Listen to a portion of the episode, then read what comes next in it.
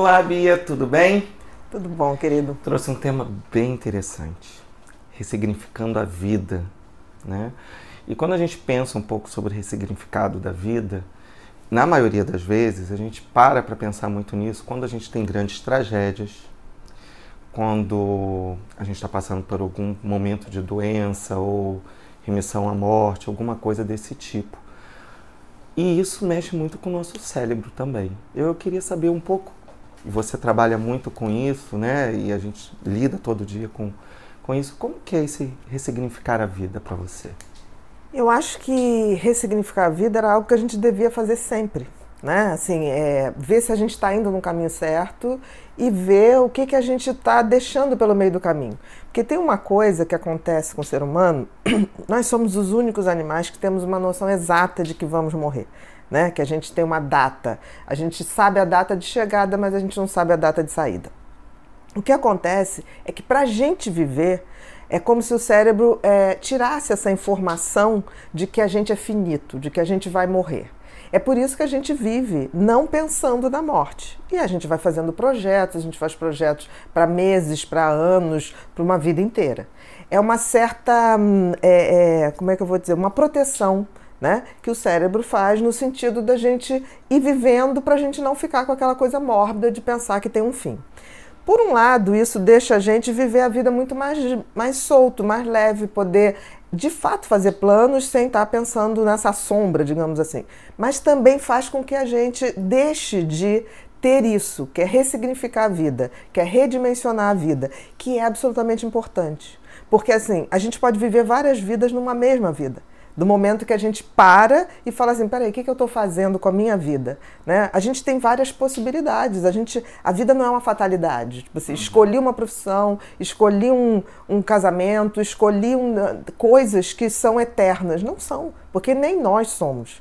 Então, assim, é bem comum que as pessoas façam esse processo de reavaliação é, quando elas se deparam com alguma coisa que deixe muito claro a sua finitude.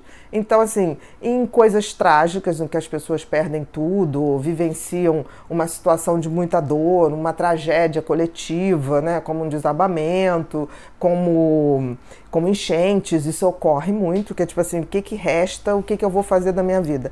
Ou então, quando as pessoas se deparam com alguma doença ou alguma coisa que elas falam assim, nossa, agora é sério, agora eu posso realmente não mais viver. E aí é nessa hora que as pessoas se fazem perguntas do tipo: é, eu vivi uma vida até agora que eu queria, é, o que eu estou fazendo está dando sentido à minha vida, o que, que eu deixei de fazer que eu faria mais. Então, assim, é um momento de muita reflexão.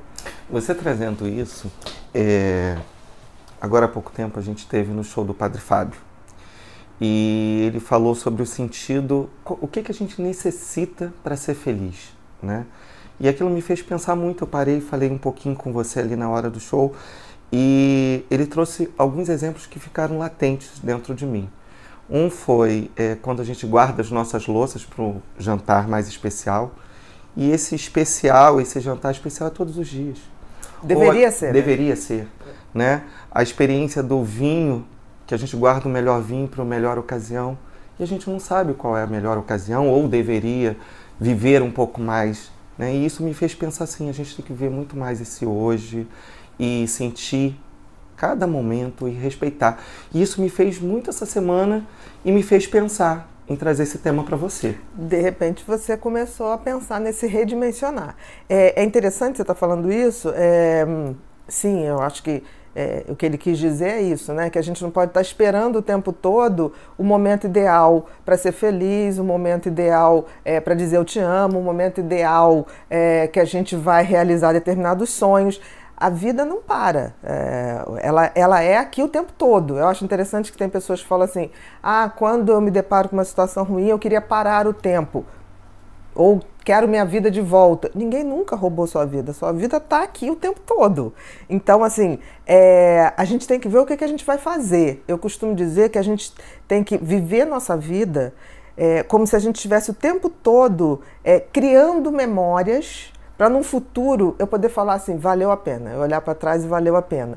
E criar memórias passa por você levar um dia a dia é, com carinho, com amor, com bom humor, é, dar essa, esse tom de olhar para uma cena, por exemplo, que a gente está fazendo agora aqui, e falar assim: eu vou lembrar disso daqui a 10 anos, daqui a um ano, daqui a uma semana, e vou dizer, valeu a pena estar tá no feriado, trabalhando e fazendo o que a gente gosta. Então, talvez a grande, a grande mensagem de redirecionar a vida, ou redimensionar, ressignificar, seja isso, a gente poder estar é, tá criando memórias, memórias boas. Ou para quando a gente ficar bem velhinho, ou para quando a gente se for. Porque quando a gente se for, é, que a gente deixe boas memórias para as pessoas. Você fala uma coisa que é muito interessante, eu acho que deve ter sido no período de hoje convivendo mais com você, eu vejo que os seus filhos, quando nascem, na verdade, vêm de um bom tempo de pesquisa. Então, eu, eu associo essa fala sua ao mentes consumistas. É, você sempre fala assim, as pessoas têm uma necessidade de viver para o consumismo, de comprar, comprar, eu preciso ter uma casa, eu preciso ter um apartamento, eu preciso ter aquilo, né? E chega um momento do ressignificar a vida que isso tudo fica e que na verdade você foi a vida inteira vivendo em função dessas matérias e não aproveitando os momentos que você poderia estar sentado num bom papo, num bom show, uh, com bons amigos, com a sua família, poder dizer um eu te amo, tomar um café da manhã com a família. Né? É, eu costumo dizer o seguinte: é, há pouco tempo me aconteceu uma coisa muito curiosa, curiosa quer dizer, está acontecendo. É, eu tive uma alteração é, no exame de sangue relativa a, a, a um órgão é, chamado pâncreas no organismo, e aí começa a pesquisar. Isso começou em dezembro, começa a fazer pesquisa, e o que, que tem, o que, que não tem. É, e aí chegou um momento que o médico, muito, muito bacana, chegou para mim, Bia, está na hora da gente fazer um, uma, exames mais elaborados, porque a gente não está conseguindo descobrir exatamente o que é isso. Me pediu um PET scan. Um PET scan é um exame que você mapeia o corpo inteiro para você ver se detecta células cancerígenas. Falei, ok, pô, vamos lá, vamos pedir. E aí marquei o exame, fui no exame. É, e cheguei lá, tinha uma sala de espera com mulheres, a gente com aquele roupão. No dia que eu fui só tinha mulheres. E aí uma olhou para mim e falou assim: "O seu câncer é o quê?" Eu falei: "Olha, eu não sei ainda, né? Nós estamos aqui pesquisando." E aí ela falou assim: você tem uma carinha de câncer de mama. Eu falei: olha, eu tenho prótese de mama, mas eu tô achando que não é isso, não. Eu vim aqui porque alguma coisa no pâncreas. Aí ela: não, mas olha só, já fica com o nosso telefone, que nós temos um grupo de acolhimento, parará, parará. É claro que tomado o primeiro susto, eu falei assim, por que não ir nesse grupo, né? Seja o que for, por que não participar disso? Eu achei aquilo bacana e fui. Fui no grupo e aí cheguei lá é, fiquei muito fascinada porque assim é, ali não ali estava se discutindo por exemplo se a, se a gente morresse semana que vem o que, que teria de importante na vida de vocês hoje? Os problemas que você tem hoje seriam realmente problemas? Então assim foi uma grande aula do que, que é ressignificar a vida. E foi tão interessante que o grupo tem um grupo mais é, que está mais tempo falou uma coisa assim olha as pessoas é, quando estão muito próximo da morte, elas, se, elas mostram alguns arrependimentos. E isso era um estudo que elas já tinham. Primeiro, é, gostariam de ter tomado atitudes considerando mais as suas necessidades do que os outros. Então elas falavam muito assim: é, queria ter feito coisas que agradasse mais a mim, menos ao meu marido, menos, menos aos meus filhos, porque hoje os filhos estão criados, o marido está numa carreira brilhante e eu estou aqui sem ter algo que eu diga assim: isso é um propósito de vida meu, independente do coletivo. Então, tomar mais atitudes que sejam condizentes com a sua essência. A segunda coisa que elas falaram, que eu achei muito interessante, é que é, eles queriam ter tido, elas queriam ter tido mais tempo é, para estar com os amigos, que é essa família que a gente escolhe. Né? É, que é a família do amor. Os amigos são, são a grande família do amor que a gente tem e queriam ter tido mais tempo para isso. É, e outra coisa que elas falaram, queriam ter dito é, para as pessoas, é, mais eu te amo, né? Quando ficava naquela coisa, não, não vou dizer eu te amo, porque senão a pessoa vai ficar convencida, não vou dizer isso, não vou dizer aquilo. Então, essa coisa mais explícita, essa coisa mais sincera, né? E queriam ter perdido menos tempo comprando coisas e vivenciando coisas. Então, por exemplo, de estar numa praia no pôr do sol para ver aquele pôr do sol. Porque o pôr do sol é, tem todo dia, mas a gente nem se toca. Todo dia o sol se põe, todo dia ele nasce.